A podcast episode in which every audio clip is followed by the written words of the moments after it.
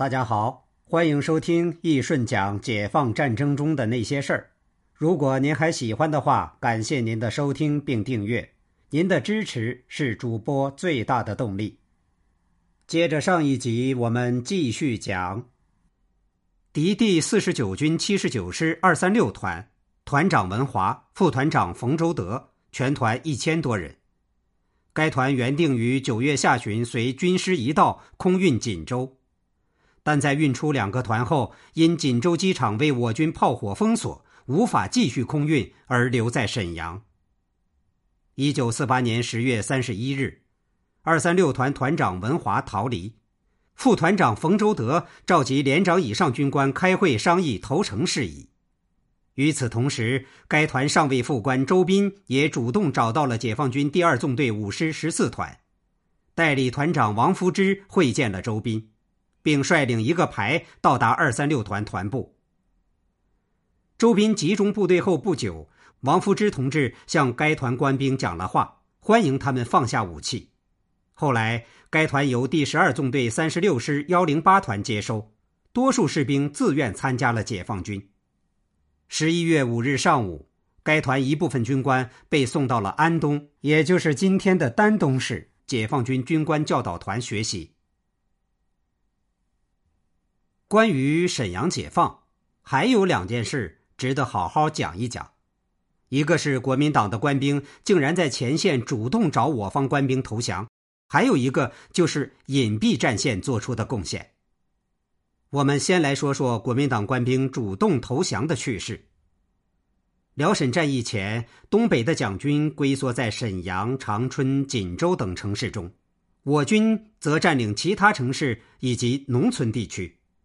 伟人在西柏坡里运筹帷幄，要求林彪率东北野战军与东北军区将东北蒋军消灭在关外。锦州战役、辽西会战之后，锦州的蒋军全军覆没。廖耀湘与他的十几万大军在辽西走廊灰飞烟灭。长春守敌在六十军起义后也宣告和平解放。至此，东北蒋军仅剩沈阳的十几万敌人。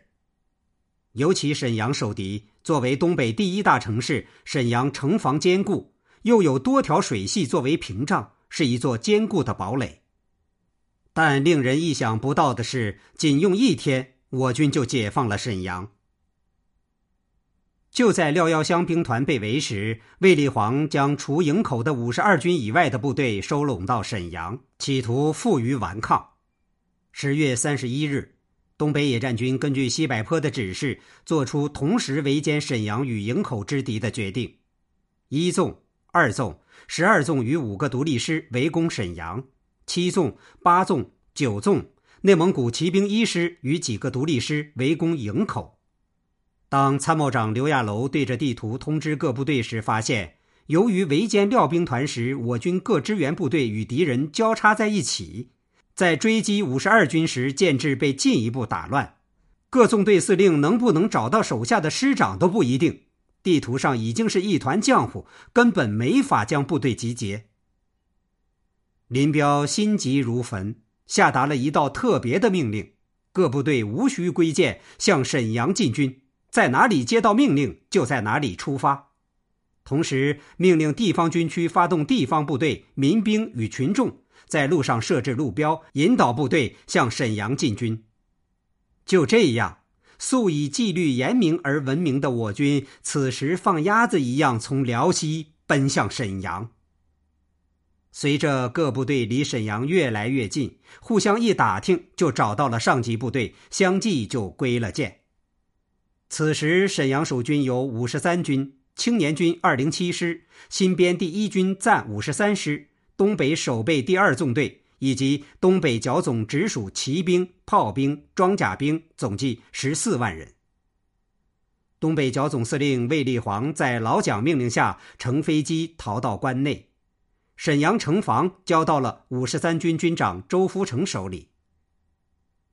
五十三军前身是东北军，周福成本想坚守以报效老蒋，但他不知道他手下的副军长赵振藩、三个师长刘德玉、王礼环、张如宾都在想着向我军起义，他们中有人在西安事变前就与我党建立了联系，辽沈战役一开打就已经在筹备起义。十一月一日，东北野战军工程部队从各个方向同时进攻沈阳。战斗发起后不久，新编第一军暂编五十三师起义，五十三军幺三零师在师长东北名将王礼环的带领下起义。五十三军其余部队也相继起义，唯独青年军二零七师仍在抵抗，给工程部队造成一些伤亡。但他们的抵抗在东北野战军的攻势下毫无意义，我军如潮水般席卷了二零七师的防线。此时，沈阳城内出现了战争史上的奇观：不少蒋军想投降，却没有渠道与我军建立联系。干脆开着车，举着白旗上街，主动找我军。看见我军，就把他们叫过来接受投降。个别心急的，看见干部模样的，就抓到车上。被抓走的我军干部，连就义前喊的口号都想好了。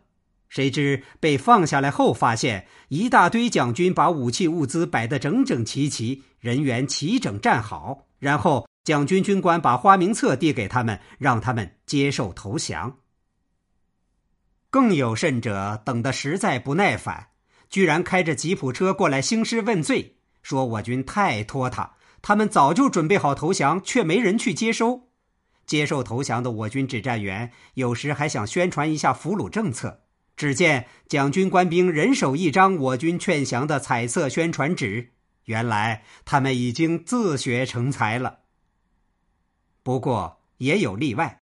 东北守备第二纵队司令员毛之权就要求把他的部队算作火线起义，但我军代表认为他的部队还在与我军交火，最多算是火线投诚。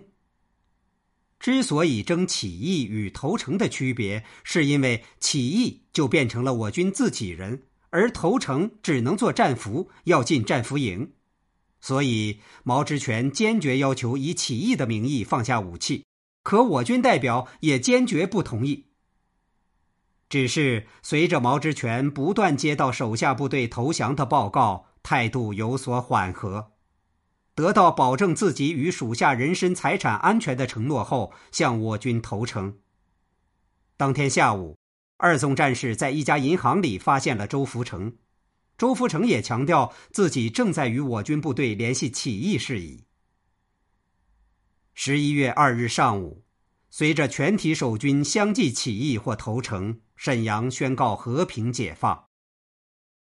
这座将近两百万人口的东北第一大城市，在不到两天之内便易主，同时也宣告着东北全境解放。十一月二日，沈阳解放，到十一月六日，沈阳的水电油以及公共交通均已恢复。市民开始上街购物，仅逛书店的就有上千人，电车上也挤满了人。虽然蒋军曾站在人民的对立面，但他们在最后的关头能放下武器，让城市免于战火，也算是为人民做了一点贡献。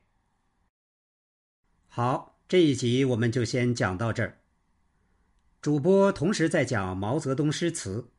毛泽东诗词是中国诗林中矗立的一株参天大树，从思想到艺术都充溢着一种恢宏博大、奇字纵肆的激情与张力，成为诗坛上一曲品格与个性强烈、画面与色彩斑斓的绝唱。它反映着中国革命的光辉历程，体现着毛泽东的伟大思想和崇高的人格魅力。欢迎您到主播的喜马主页面找到这张专辑，收听并订阅。感谢您的支持，我们下集见。